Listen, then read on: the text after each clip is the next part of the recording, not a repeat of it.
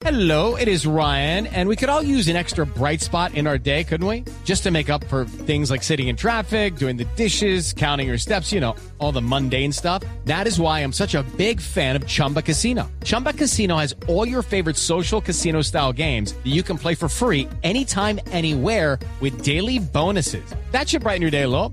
Actually, a lot. So sign up now at chumbacasino.com. That's chumbacasino.com. No purchase necessary. BGW. Void were prohibited by law. See terms and conditions. 18 plus. Los personajes, las historias, las anécdotas, las confesiones, las noticias, todos los temas puestos sobre la mesa. Aquí comienza Mesa Blue. Presenta Vanessa de la Torre en Blue Radio y bluradio.com. La nueva alternativa.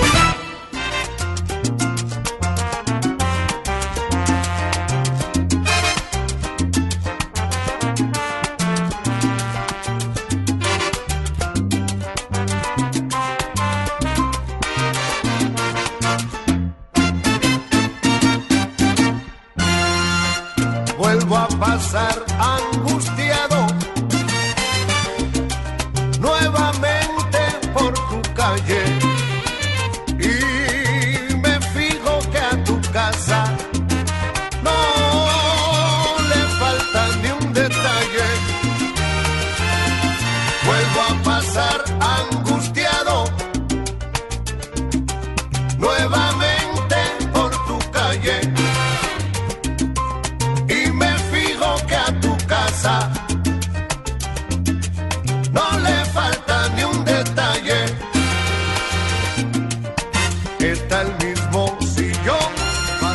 Angustia es una película de suspenso que se está ganando muchos premios y participando en festivales internacionales. Es la historia de siete amigos que luego de ser encerrados por un extraño terminan obligados a tomar una decisión. ¿Quién va a vivir y quién va a morir? ¿Qué haría uno si estuviera en una situación de esas? De eso se trata Angustia.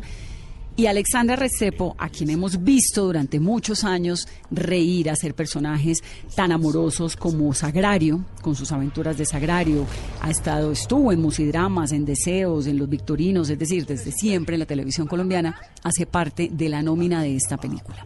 Por eso la he invitado al programa de hoy. Esto es Mesa Blue, soy Vanessa de la Torre, bienvenidos.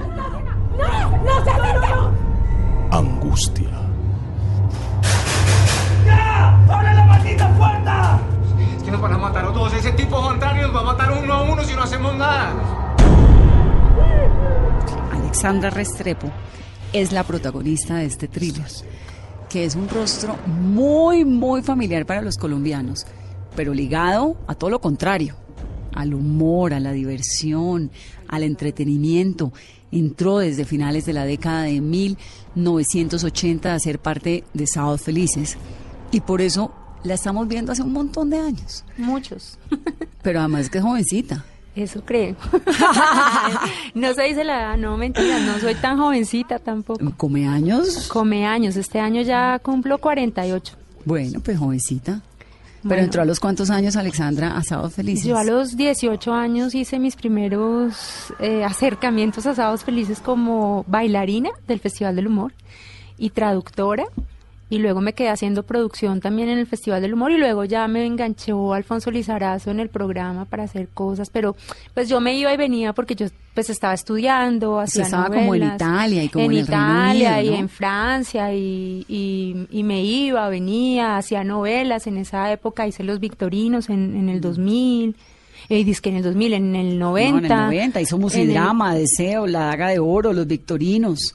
Fronteras del Regreso, con Duplá hice varias cosas y después me fui a estudiar a, a Italia tres años, pero como que volvía, iba, venía, o sea, como, como siempre, yo siempre he sido como voy y vengo.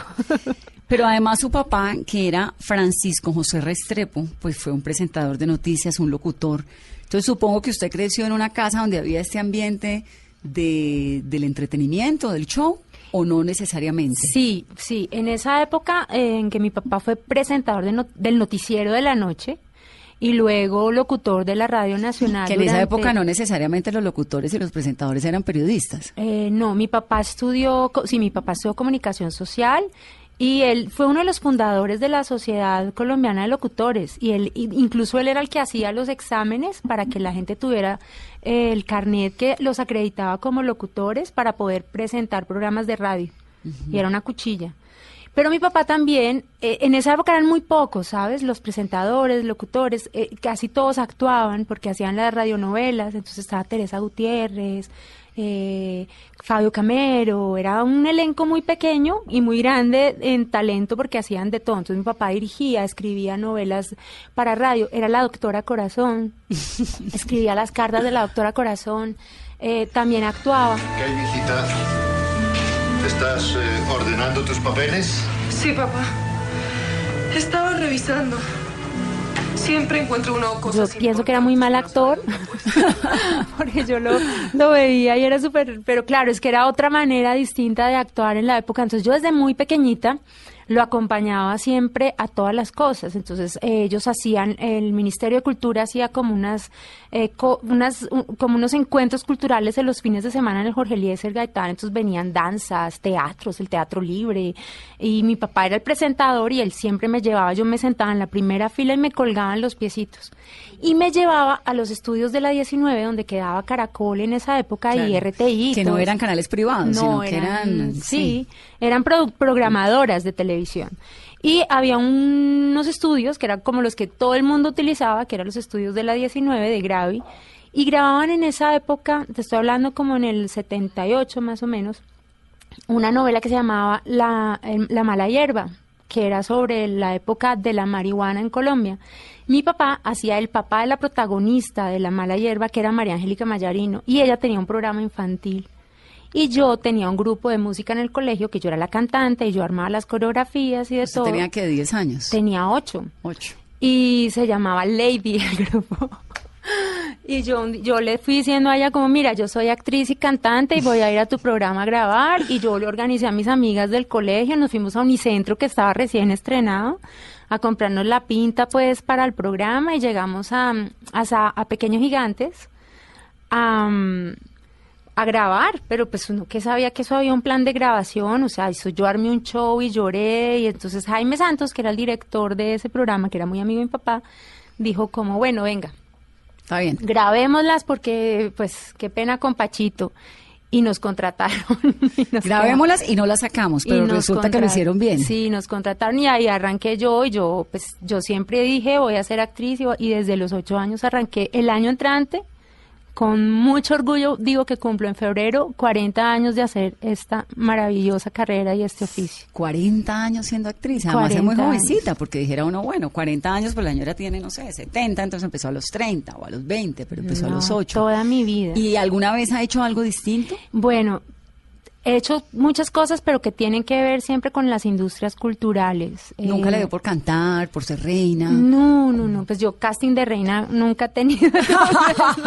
no me llamaron. No, modelé en una época, modelé en una época como a los 19, como de los 19 a los 22 yo modelaba vestidos de baño eh, de, ¿puedo decir marcas y eso? Claro, de Leonisa y de Qué. Linda, y en el, te- eso eran desfiles en el Tequendama, en Keops, que era una discoteca súper famosa, que los jueves se hacía desfiles, me gané mis tanga 88. eh, La cola más linda de- No, eso no existía, eso no existía, pero, pero pues yo era muy flacucha, pero pues en esa época ser modelo tenías que ser súper flaco. ¿Y qué más hice? He hecho mucha gestión cultural los últimos años. Yo tengo una empresa, una fundación que se llama La Fábrica y con la fábrica hacemos temas culturales y temas sociales. Entonces, mm, de la mano de mi socio, eh, que se llama Carla Roca, hemos hecho muchos trabajos de apoyo en emprendimiento, en industrias culturales, trabajos sociales, hacemos montajes de obras de teatro, traemos compañías del exterior, o sea... La como- fábrica es la fundación que nace para ayudar a 16 familias que Sí. no tenían casa, que usted se encuentra en el caño o en un caño aquí en Bogotá, En el río Bogotá, en Suba. en Suba. Esto era una... ¿Eso fue en qué año? Esto fue hace, uy, no sé el año, como en el 2011, 2012, más o menos. Con el invierno duro. de- Con el invierno duro, yo estaba haciendo, yo estaba trabajando como coordinador de un proyecto muy bonito en la alcaldía de Suba, que nosotros formulamos, hicimos y nos ganamos. y yo era la coordinadora general de este proyecto que incluía, era como eh, movilidad alternativa, industrias culturales, emprendimiento, plan semilla para los... Eh, Suba es una de las localidades más grandes que tiene mm, Bogotá y digamos es muy rica en sola, en todo, o sea, hay artesanos, hay pintores, hay escuelas de música eh, y hay Es una... que es como una ciudad dentro de Bogotá. Exactamente. Entonces, la idea era como que estas personas que vivimos, porque yo vivo en la localidad de Suba, en Suba nos apropiáramos un poco más de lo que era nuestro espacio, que se hiciera una marca, que la gente tuviera como más eh, respeto por las zonas comunes. Hay mucha historia, está la comunidad muisca, ellos tienen su cabildo en el pueblito, donde quedaba el pueblito antes, en la plaza fundacional tienen el cabildo muisca, con sus temas ancestrales, tienen sus médicos indígenas ahí en su cabildo que hacen consultas con sus medicinas ancestrales. Era como un proyecto muy grande de, de incluir a toda la, la comunidad. Y en estas me encontré en la ribera del río Bogotá, en el jarellón del río Bogotá, en Villa Cindy, unas familias que estaban invadiendo unos eh, terrenos del acueducto de Bogotá y vivían en unas condiciones inhumanas. Sí, de verdad que vivían pues en medio de la basura, de las ratas, del agua del río Bogotá que se les inundaba y bueno, ahí se unieron, no sé, los astros. eh, Y el río Bogotá a ese nivel es una alcantarilla, Sí, total. ¿no? Hay que Total. decirlo. Y entonces, ¿qué pasó? Usted se encuentra a estas familias, les ve las condiciones tan inhumanas en las cuales están viviendo y dice, voy a conseguirles casas. No, yo lo primero que hice fue como acercarme a ellos, que no era muy fácil porque la gente utiliza mucho, ¿sabes? Hay mucha gente que utiliza este tipo de personas o de familias vulnerables como para hacerse publicidad. Entonces van y se toman fotos y dicen que están haciendo labores sociales y después se van y, y no Mm. pasa nada. Entonces ellos se han vuelto un poquito como reacios a creer que la gente los va a ayudar. Hay otro factor que es horrible y es que las personas maltratan a las personas vulnerables. Tú vas por la calle y lo normal es que se crucen la acera porque piensan que los van a robar o ni siquiera los miran y son personas que trabajan durísimo. Son en este en este caso eran familias de recicladores que trabajan en la basura que usted desecha, señor que me está oyendo, señora que me está oyendo. Eh, y trabajan durísimo, trabajan 12, 18 horas, a veces toda la noche en condiciones de agua, de sol, con los niños. Eh, realmente son trabajadores. Yo no puedo decir que, que no haya alguno que no vaya a robar, porque pues así pasan las grandes No, pues, empresas. Es que pasa en Odebrecht. Exacto, entonces pues no podemos decir que ellos no, pero la mayor parte de ellos son seres humanos con sueños y personas muy lindas, entonces, pero entrarles a ellos es muy difícil. Entonces, primero fue como un acercamiento de ir varias veces, conocer a la líder que es Doña Adela, eh, que Doña Adela es como, ah, Doña Adela ha sido como la mamá pues de los pollitos, y era como la abuela, la que organizaba a sus nietos, a sus hijas, a sus vecinos, y luego empezar como a buscar apoyos de otra forma. Eh, con la Secretaría de Integración Social, ellos tienen un equipo muy lindo que me ayudaron mucho, como a hacer jornadas de, venga, vamos a hacer un sancocho comunitario y vamos a traerle ropa a los niños y vamos a pasar una tarde como en familia. Y luego, pues tú vas creando vínculos y vas creando afectos y vas buscando más ayuda y más ayuda, entonces empezamos ya a hacer toda una campaña para buscar vivienda para esas personas. Nosotros teníamos un sueño y era conseguir un lote y en ese lote construir unas viviendas eh, hechas de reciclaje o montar como una como un lugar donde ellos pudieran tener su reciclaje, aprender a manejar el reciclaje y que tuvieran una economía sostenible. No lo logramos porque mira, hubo mucha gente que me donó muchas cosas y finalmente pues no las pude recibir porque me donaron materiales para construir casas. Y no tenía el terreno. No tenía el terreno. Una fundación me regaló unas casas de, eh, de estas que ya están armadas, prehechas. prefabricadas. Eh, me regalaron muebles, camas, pero era muy difícil. Entonces, finalmente, eh, la Secretaría, bueno, de Integración me ayudó y Vivienda Popular también los ingresó dentro de los programas del gobierno de vivienda para todos. Y ya afortunadamente muchos de ellos Tienen tienen, sus sus casas, sus eh, propias, otros están en arriendo que ellos les ayudan con unos subsidios de arriendo y digamos que tienen una vida mejor. Algunos no, no les ha ido tan bien, pero es que es muy difícil que todos cumplan todos los requisitos que se piden para poder acceder a estas casas, pero yo puedo decir que es un programa que realmente ha funcionado. Claro, por supuesto. Le ha cambiado la vida. Si uno logra cambiarle la vida a una familia, está haciendo una gran diferencia. Alexandra, entonces usted arranca de una chiquitica actuando y luego se va para Italia Me a voy estudiar. a estudiar teatro. ¿A los cuántos años? Tenía 20 años.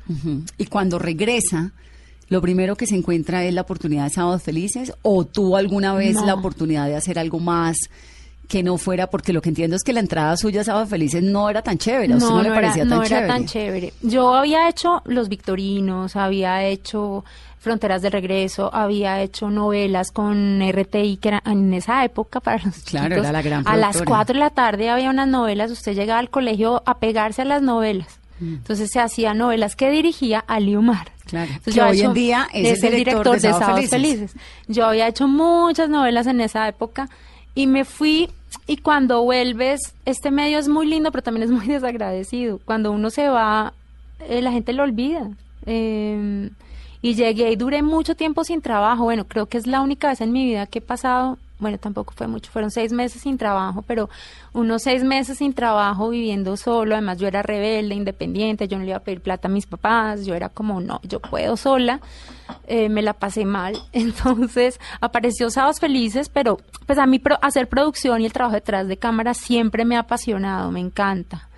Y yo lo tomé como por ese lado, como bueno, rico. Pero luego... Pero en Sábados Felices comenzó como haciendo traducciones. Exacto, y, y producción en el Festival del Humor, yo hacía producción de campo, entonces yo iba y recogía a los humoristas en el, en el aeropuerto, los llevaba al hotel, los llevaba a la grabación, los llevaba, esa- en esa época se hacían giras eh, nacionales, hacía teatro en el Teatro Nacional, entonces yo los llevaba a las entrevistas, les cuadraba como toda la agenda, les pagaba los viáticos, hacía todo lo que era producción. Entonces eso me gustaba. Pero luego ya se acababa el festival y yo me quedaba otra vez sin trabajo. Entonces Alfonso me dijo, pues mira, que tú eres una actriz, que tienes una formación, haz la cola y vas aprendiendo a hacer sábados felices. Y me tocó sentada en los corredores de la 19 a unas banquitas y me tocaba sentarme ahí a que me dieran un chiste actuado. En esa época hacíamos chistes actuados que la gente mandaba por correo. Cuéntame uno que se re- No que me recuerde. acuerdo, Vanessa, no me acuerdo. Yo soy, tengo memoria de pollo, en serio. Pero era súper duro porque además hacer un chiste actuado después de que usted había hecho protagonistas y de sí. todo. Y además llegas a un mundo que es un mundo muy diferente al tuyo. El mundo del humor es otra cosa totalmente, No, es no, no, otros total. códigos, otra manera de relacionarse, eh, otra manera de pensar. Pero o ¿por sea, qué no le parecía chévere? pues porque yo estaba muy chiquita y era muy inmadura, yo quería era ser una actriz muy dramática y muy seria y verme haciendo comedia era como, voy a decirlo así, y qué pena pues al que le caiga el guante, pero para muchos actores hacer comedia es como de quinta. Es como, uy, no, qué, qué asco, qué vergüenza, Qué o sea, oso. sí, qué oso hacer comedia y es, eh, y es una, o sea, y yo pensaba en esa época inmaduramente y muy ignorantemente que así era. O sea, era como yo hacer comedia era lo peor que podía estar haciendo en mi vida cuando yo quería ser la actriz más seria del mundo. Y hoy, después de casi 30 años en Sábados Felices, puedo decir que para ser la actriz más seria del mundo hay que hacer comedia, porque no hay nada más serio que hacer, hacer comedia. comedia. Claro, y además en Sábados Felices ha hecho una carrera bueno, Bueno, sí, quisiera cualquiera. sí, sí, sí. ¿Cómo es el nacimiento de las aventuras de Sagrario? Que es como un personaje suyo que logró catapultar y, y la gente la identifica un montón con Sagrario. Bueno, Sagrario, Sagrario es una boyacense, ¿no? Sagrario, Pero porque tiene sí. como un, to- un toque costeño. No, po- ella sale de una novela que se llamaba ¿Dónde carajos está Umaña? que produjo el canal Caracol. eh, y es la historia de un, de un hombre cachaco que se tiene que volar huyendo de unas deudas y llega con su familia a la costa. Sagrario era la empleada de servicio de toda la vida de los Umaña y por cosas del destino terminan viviendo en un pueblo de la costa y les toca hacerse pasar por la familia de un costeño que se ha muerto. Entonces ellos tienen que aprender a ser costeños. Entonces eh, empiezan a jugar a ser costeños, pero Sagrario es la más boyaca de todas las boyacas. Entonces ella lo único que podía decir era eche su merced y de ahí queda el costeño de Sagrario, porque ella intentaba ser costeña, pero pues Decía, lo- "Eche su eche merced". su merced era lo más costeño a lo que podía llegar. Dígame si no es tan chévere uno acostarse por la noche y que lo abracen cuando está triste y tiene frío.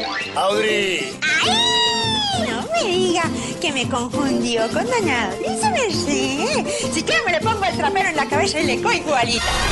Ay, no me mire así, su merced, que no le voy a proponer cochinada, ni porquería, ni que fueran los últimos tiestos de Sagrario hace esta novela eh, que fue muy divertida con un elenco maravilloso, Diego Trujillo, Marcela Carvajal, o Sí, sea, fue fue un elenco y nos fue muy bien, gracias a Dios.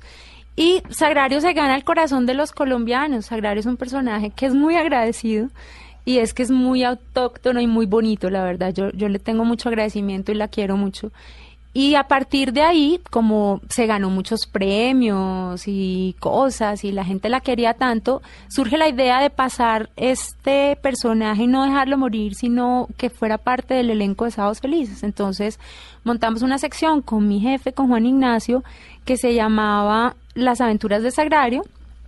Heriberto era como el director de libretos, como siempre pues él maneja la parte creativa de Sábados Felices y lo que hacíamos era que invitábamos actores, amigos míos que quisieran acompañar a Sagrario en sketch, entonces por ahí pasó Andrés Parra, eh, Tapan, Marcela eh. Marcela, Alejo, bueno, Pero Sagrario todavía está. Sagrario O a veces. a veces está.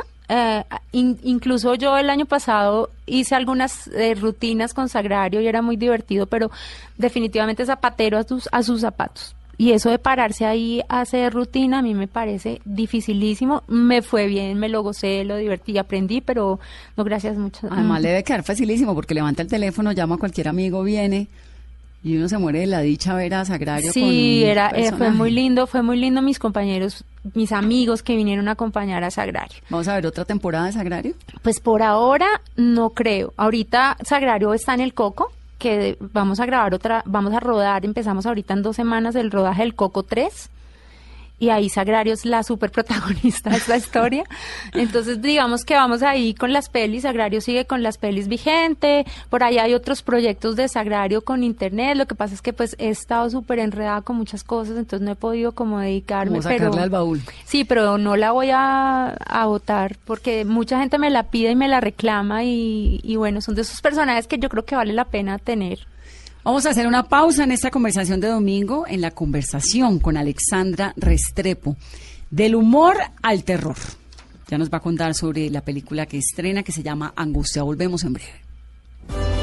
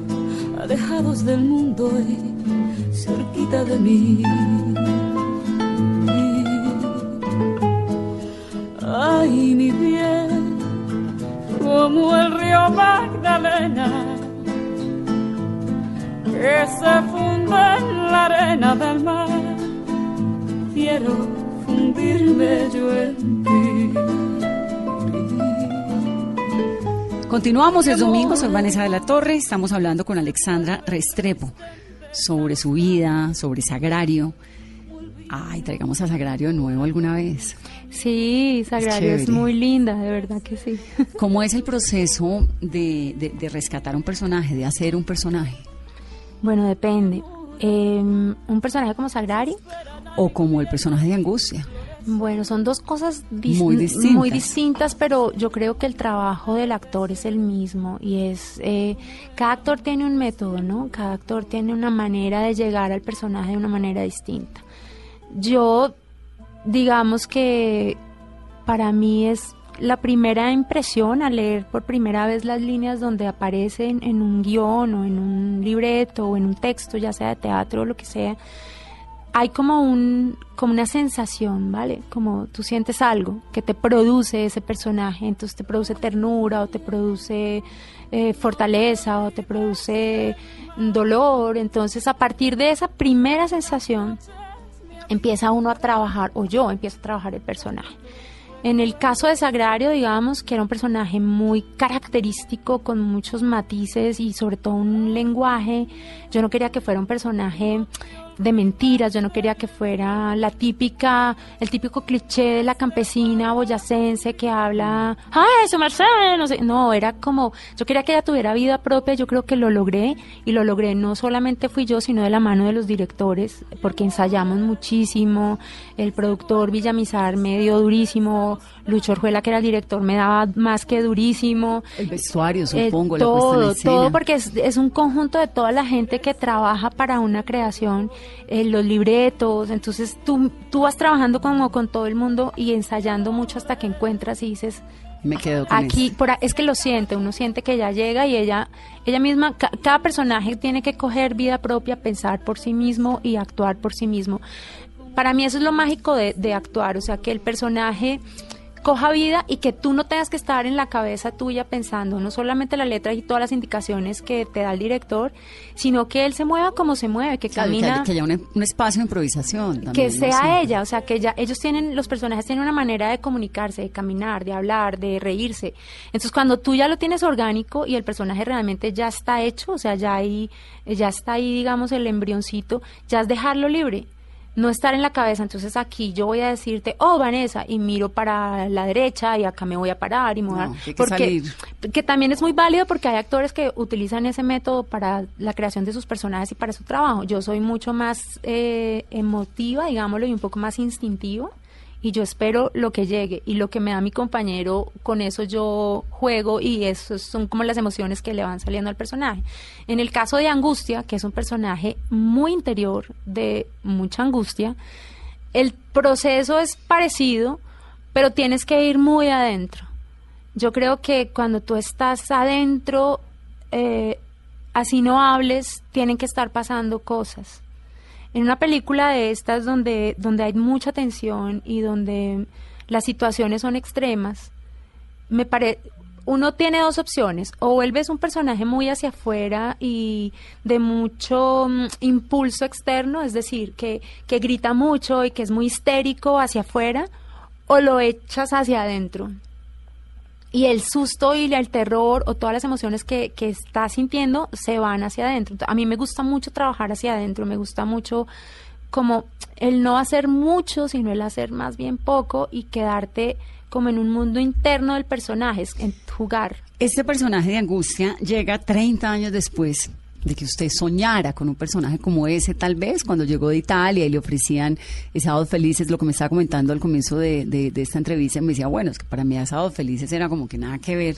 Y fíjese que le sale 30 años después un personaje como el de Angustia. ¿Es un poco lo que había soñado? Sí, sí. Es, es, digamos que, aunque ahora pienso distinto, porque para mí Sábados Felices ha sido no solamente mi casa, mi familia, sino mi escuela. Yo lo que he aprendido en Sábados Felices no lo he aprendido en ninguna escuela ni con ningún maestro. O sea, la rapidez, la inmediatez, la fluidez, eh, es que es- Improvisación. la improvisación. O sea, Sábados Felices es una escuela de verdad maravillosa y no sabes lo que yo amo mi trabajo y lo que disfruto hacer humor hoy en día. Pero sí es cierto también que como tengo esta formación en teatro clásico y en hacer drama para mí es todo un goce, o sea, como no lo hago mucho, cuando tengo la posibilidad de hacerlo, o sea, entre más me clave el puñal dentro, para mí es fascinante, porque eso es otro tipo de juego y otro tipo de emoción. Angustia llega en un momento muy difícil de mi vida. Mi madre había muerto hacía ocho días, tal vez. Sí, ocho días. Em, y había enterrado a mi padre unos meses atrás.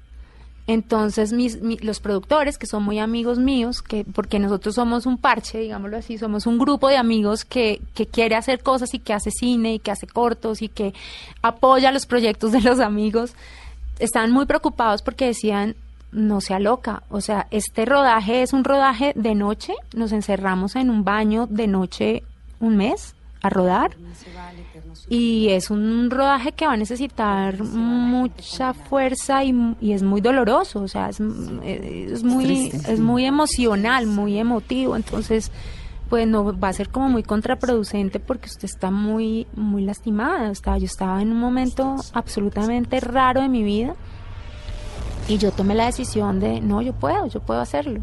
O sea, ya pasó, yo no voy a... Mi mamá no se va a revivir ni mi papá y, y, creo que es una- un buen momento para pensar en otra cosa y, y hacer un trabajo honesto. Y si algo puedo decir, no solo de mi trabajo en Angustia, sino de todo el equipo, es que fue un trabajo honesto. Eh, dolorosísimo para mí. Em, yo estaba extraña. Yo, yo hoy le, hoy estaba con uno de mis compañeros, con Giancarlo Mendoza, y le decía, oye, es que si me pongo a ser honesta y a pensar qué fue lo que pasó durante todo el rodaje y ese tiempo, yo medio estaba y medio no. ¿Eso fue en qué año la grabación? Esto fue hace dos años. Hace dos Eso años. fue hace dos años. O sea, además se le había muerto el papá de su hija, ¿no? Mi papá de mi hija murió hace poco, eh, mi mamá, mi papá, había tenido una separación, eh, bueno, mil problemas, mil problemas, mil cosas. Entonces era un momento como emocional muy difícil y lo que yo hice fue como meterme todo eso adentro y hacer un personaje que era muy frágil, muy, muy roto. Marta, además está escrita así, mira que, que, que todo en la vida pasa de alguna manera extraña, tiene como vínculos y como lazos. El personaje estaba escrito, ella es la secretaria de una empresa y ella es como la mamá de los pollitos, ella es como la que los cuida, los protege, los consiente, la, el alma la fiesta, ella es la que organiza. Es de este tipo de personas solitarias que siempre está buscando afecto afuera eh, con sus compañeros, con su vecino, con el señor del bus, porque vive muy sola. Y dentro es una persona muy frágil, pero también es muy fuerte. A veces las personas cuando son tan frágiles desconocen lo fuertes que pueden llegar a ser. Y para mí, digamos que, que este fue, ese personaje era, estaba muy rota por dentro y yo estaba muy rota por Como dentro. Marta. Bueno, ¿cómo es la historia del padre de Manuela? ¿Su hija tiene cuántos años? 15 años. 15. ¿Y él fue su novio jovencita o cómo fue la historia de, él- de ellos, su historia con él? No, no, pues fue una historia linda y no, yo no prefiero no hablar de eso. ¿Pero él murió de qué? A él le dio una endocarditis bacteriana y bueno, y nos dejó muy joven. ¿Eso es que una infección? Eso es una infección por una bacteria que se va al corazón. Mm, En mi punto de vista hubo muy mal manejo por parte de la clínica y murió. murió. Sí, me parece que, que actuaron muy tarde, me parece que no hicieron las cosas que tenían que ¿Qué hacer. clínica? No, no, no, dejémoslo así. Manuela tenía cuántos años? Eh, dejémoslo así también. Mira, Alexandra, ¿y a tu marido de ahora lo conociste por esa época?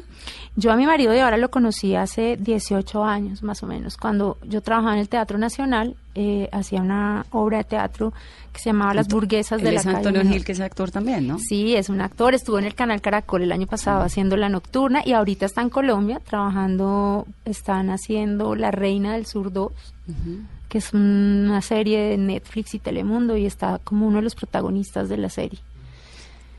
Entonces, 18 años atrás se Él- conocen. Sí, él era uno de los actores, digamos, eh, famosísimos de Le Complicité, que es una compañía inglesa de teatro muy importante. Venía de una escuela francesa, Lecoq, que era también, es muy importante en el mundo del teatro, y lo habían invitado a hacer unos talleres de teatro en la Casa del Teatro Nacional. Entonces yo estaba haciendo una obra eh, con la directora de la Casa del Teatro Nacional, Adela Donadío, que fue una obra que duró muchos años como rotando por ahí en el mundo. Y ese día era la última función y él llegaba a España y eso todas se alborotaron, que llegó el actor este famosísimo español, no sé qué. Y a mí me cayó como una patada, pues me cayó súper mal, me parecía como, ay, todas las mujeres se enamoran aquí de los extranjeros y yo nunca he que entendido mucho falta de eso, identidad. sí. Como, "Ay, pero ¿qué les ven? Y me caía súper gordo. Y yo también no le caía muy bien. Él decía que yo era como tan insoportable, como Blanca Flor Margarita, o sea, como que me, se me caían los petalitos. Y no nos caíamos bien para nada.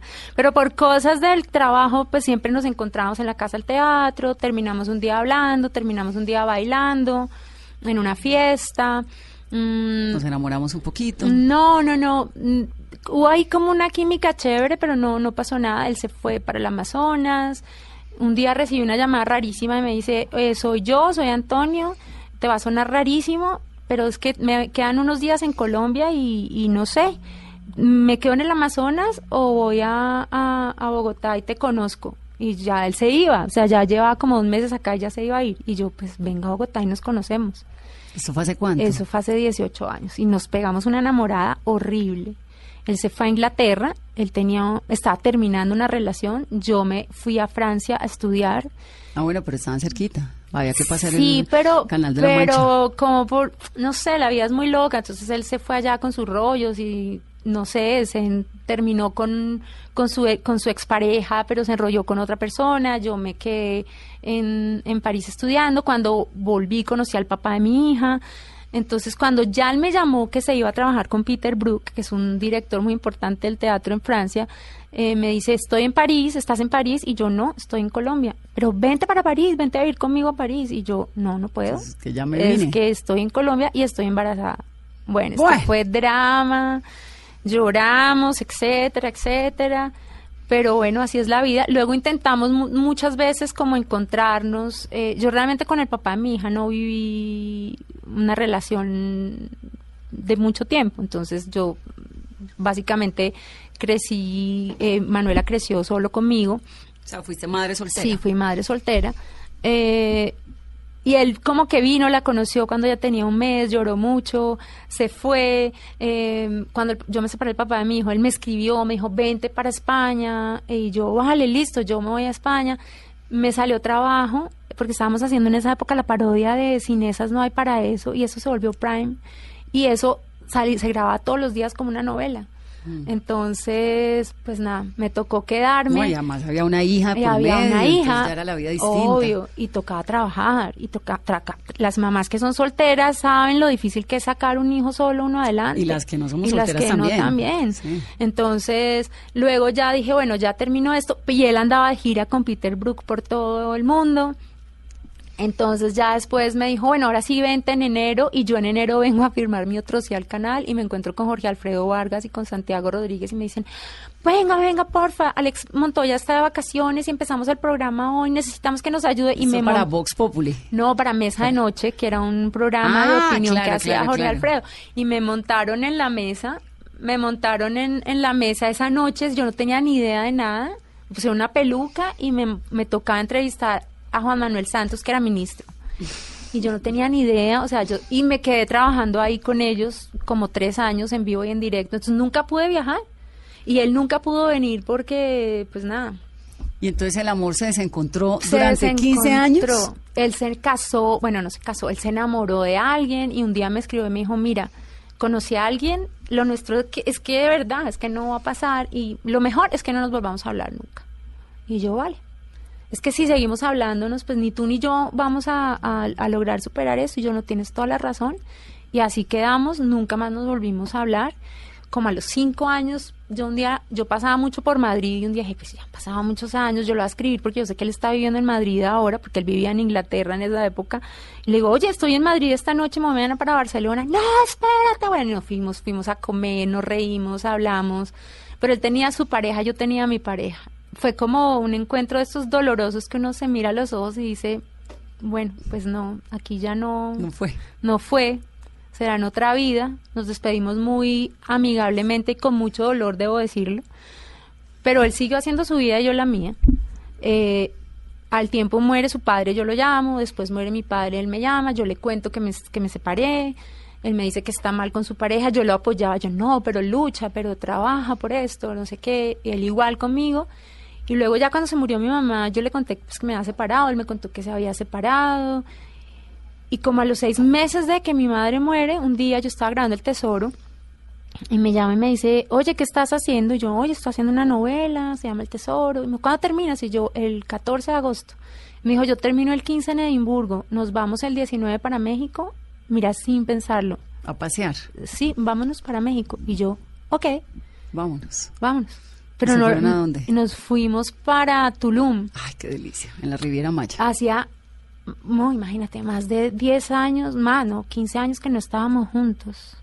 Más o menos, no, bueno, no sé, como 16, 17. Era- fue rarísimo. Y llegaron al aeropuerto de Cancún. No, llegamos al aeropuerto Hola. de Cancún. No, él estaba con flores blancas esperándome ahí en la entrada y yo decía, como en las películas. Sí, yo salí corriendo tarara, en cámara. Mentira, un poco de drama para la situación. Eh, no, nos abrazábamos y era como que no nos la podíamos creer que estuviéramos juntos. Era incómodo y no, porque de cierta manera no sé, cuando tú te conectas con alguien, te conectas con alguien y es para siempre. Sí, Entonces no hay, puede pasar los años y no es que tú no conoces a la persona. O sea, desde el primer momento que nos volvimos a mirar a los ojos era como si no hubiera pasado el tiempo y nos quedamos un mes largo. Yo iba ocho días y me quedé un mes. Yo llamaba cada ocho días a mi hija, hija, ¿estás bien? ¿Me puedo quedar ocho días más? Ay, qué delicia. Y se quedaron un mes en Tulum. Nos quedamos un mes, no, nos fuimos Bueno, pues como de paseo, alquilamos un carro y nos fuimos de paseo, fuimos al DF y nos devolvimos a Tulum a un manglar y ahí nos quedamos los últimos días que no nos queríamos devolver. Felices enamorados. Felices enamorados. Él ya se fue a España, yo volví, yo trabajaba con el ICBF y con Bienestar Familiar, entonces yo viajaba mucho y él en sus cosas, él haciendo películas y series y cosas allá en España. Entonces era como que en un momento yo dije, no, esto no, esto no, o sea, otra vez seguimos en lo mismo, yo acabo de enterrar a mis papás, me acabo de separar, otra vez sufriendo por alguien, yo le voy a decir que para la porra y que chao. No. Y cuando le voy a decir eso, me dice, oye, voy la otra semana a Colombia. Yo, "Ah, no le puedo decir eso. Y así empezamos, como en el vaya y venga. Entonces luego yo fui, conocí a su familia con mi hija. Y todo el mundo me conocía, él había hablado de mí toda la vida, mis amigos del alma, mi familia ah, sabía de él, mis hermanos, pues mi hermana era la fan número una de Antonio, entonces ella estaba feliz que yo estuviera con él. Y el año pasado nos casamos. A escondidas. No, no, no. No, nos casamos. eh, no, esa fue otra historia. no, ese fue con, Está- el, con mi de ex historias. pareja. No, con mi ex pareja. nos pero eso fue un matrimonio a escondidas que no fue matrimonio, seamos honestos. Esto es- esas cosas que uno hace ahí de papeles y cosas de esas que no es tan, tan divertido. Pero este sí fue como, como nos casamos y yo, ¿en serio? ¿Me estás mamando gallo? Y me decían, no, casémonos. Mi sobrino se había muerto un mes, hacía un mes, el papá. es que la vida es así, tan llena de sorpresas y, yo le de decía, dolores pero- felicidades. Claro, ¿no? yo decía, pero ¿cómo nos vamos a casar si mi familia está de luto? Y me decía, pues que si no Por lo eso. hacemos ahora, no lo vamos a hacer nunca. Y yo, pues bueno, casémonos. Y nos casamos. eh, y hemos sido muy felices. Hemos tenido muchos tropiezos en, el- en la, digamos, infraestructura familiar, porque él está allá, yo estoy acá. La Mi- convivencia. Claro, mi plan era irme para allá y venir a grabar. Entonces, bueno, ahí hubo temas varios de que no se pudo por, por cosas del tiempos y cosas. Pero bueno, pero mira, ahorita él está acá. Pero siempre la vida se las organiza para uno hacer lo que le apetece, lo que sueña, lo que quiere y pues quién dijo que era fácil. No, no ha sido fácil, pero tampoco, mira, ahorita decíamos, bueno, entonces ahorita en vacaciones tú vienes tres meses, no sé qué, dejas a Manuel y tú vas y grabas y vuelves y yo, bueno, listo. Y le salió este trabajo acá que no se lo estaba esperando, entonces aquí hasta noviembre va a estar. Y así van pasando las cosas, entonces lo que decidimos es como, mira, nosotros tenemos claro que queremos estar juntos y vamos a luchar por encima de lo que sea para estar juntos. Entonces vamos a dejar que la vida fluya y ver qué pasa. Divina la historia. Alexandra, arranca entonces Angustia a partir del 16 de agosto, ¿no? Sí. En los cines eh, el estreno, el preestreno es, bueno, ahorita esta semana el jueves es el estreno para prensa. Sí. ¿Por qué hay que ver Angustia? Bueno, primero porque hay que quitarnos ese velo que tenemos todos los colombianos y yo también me culpo porque todos somos iguales. Tú ves las carteleras de cine, vamos a cine y tú ves una película colombiana y uno es que ni siquiera la lee. Uno la salta y se va a las películas gringas, así sean bien malas, eh, porque son las taquilleras. Entonces es como invitar un poco a la gente que, venga, en serio, apoyemos lo nuestro. Y no es apoyarlo desde, vamos a ver unos bodrios de películas Sí, por porque... colombianas. No, porque es que el cine colombiano ha crecido muchísimo. Usted no se imagina la cantidad de películas buenísimas colombianas que se han perdido por no haber ido a las salas. Segundo, porque es otro género que no es muy usual y que no se ha tocado mucho en este país. Hay mucha gente que le encanta el género del terror y el género del suspenso. Y esta es una película que realmente, aunque es colombiana, es- tiene, un- tiene una muy buena factura y, una, y logra el objetivo de que la persona que lo está viendo, el televidente o el, ¿cómo se dice? El, El quien va a cine. El que va a cine, perdón que yo de cine, pues los términos, no, no, no. En fin, logra angustiarse. Entonces, para los amantes de ese tipo de, de, cine es chévere. Para los que no son amantes de ese tipo de cine, pues qué chévere también ver algo diferente que se haga aquí. Una película que ha ganado premios, además. Claro. Es una película que ha estado en muchos festivales importantes en el mundo como única película latina eh, y única película colombiana. Fue ganadora del Festival Internacional de Cine de Nueva York en la sección The World We Live In, el mundo en el que nosotros vivimos. Tiene dos premios en Anatomy eh, Crime and Horror International Film Festival de Grecia, que es el, el premio de crimen y de horror del Festival Internacional de Grecia en la categoría de mejor maquillaje y mejor actriz de reparto, que es Alexandra.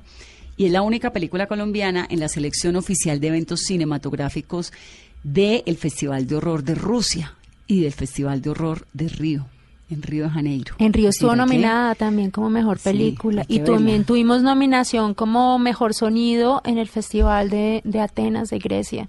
Entonces digamos que que es una película que vale la pena ver. Que, la están reconociendo por fuera, bueno, reconozcámosla también aquí sí, adentro. Sí, que no pase lo que pasó con el abrazo de la serpiente, que nadie la iba a ver y luego cuando estaba en el Oscar todos, ¡ay, la película! Ya no estaba en cines. y lo que digo, en serio, uno se pierde muchas películas muy buenas colombianas por por ese tabú de que, ay, es que cine colombiano.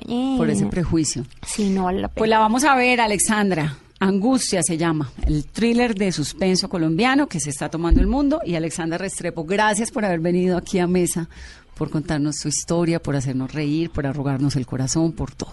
No, gracias a ti, Vanessa, qué entrevista tan chévere. Y a todos los oyentes, de verdad, vayan, acompáñenos. Mire, esa es una película, les voy a contar así rápidamente, hecha de, por amigos. Son, son dos hermanos, el director y el libretista. Otros dos amigos, Adriana y Carlos, que son los productores, y unos actores que creímos en ellos y un grupo de producción que somos todos amigos, somos, como decía, un parche, de amigos que queremos hacer cosas. Entonces, qué rico que nos apoyen. Si, les voy a contar otra cosa. Si ustedes no van a las salas de cine, pasa que las películas eh, las, la gente, quitan. las quitan. La gente no sabe esto, pero los tres primeros días del fin de semana de películas, si usted no va a la sala de cine y compra su boleta y apoya una película, a la semana siguiente la película desaparece. Entonces, muchos productores colombianos que invierten su dinero en un sueño, pues lo pierden. Claro. Si usted nos apoya un poquito con sus amigos y su familia para esto, pues a lo mejor no, hay perdemos. Que ir, y hay que ir de una al 16, no, Sí. no el 17 ni el No, 18, vayan, el 16. Acompáñenos. Y luego, si es muy mala, nos dicen, ay, qué odio, Alexa, qué mala. Pero les juro que no es mala y, y que van a, van a angustiarse un ratico. Y que vale la pena ir. Alexandra, gracias. Bueno, a ti, chao. Y ustedes que tengan un muy feliz resto de domingo. Soy Vanessa de la Torre y esto es Mesa Blue. ¿Alguien sabe dónde salió ese tipo?